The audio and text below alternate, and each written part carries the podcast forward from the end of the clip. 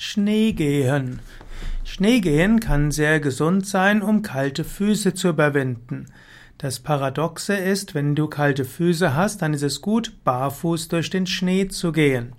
Schneegehen kann eben heißen, ein paar Minuten lang oder vielleicht auch fünf Minuten lang äh, mit nackten Füßen durch den Schnee zu gehen, anschließend frottierst du die Füße und danach ziehst du warme Strümpfe über. Das kannst du dann mit rascher Bewegung im Warmen kombinieren.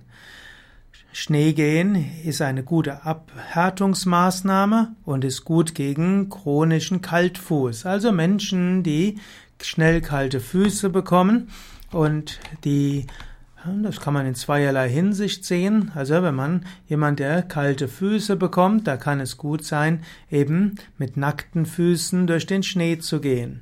Man kann natürlich das auch kombinieren, dass man vorher ein heißes Fußbad genommen hat, anschließend trocknet man die Füße und danach geht man durch den Schnee. Und wenn du so eins bis zwei Minuten kalt durch den Schnee gegangen bist, barfuß durch den Schnee gegangen bist, dann hast du anschließend und dann die Füße gut abreibst und trocknest und warme Strümpfe, kommt ein unglaublich schönes Wärmegefühl in die Füße.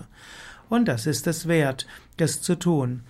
Schneegehen ist auch eine wunderbare Weise, wenn du ja, dich abhärten willst als Erkältungsvorbereitung, ist auch eine gute Durchblutungsmaßnahme bei Venenerkrankungen.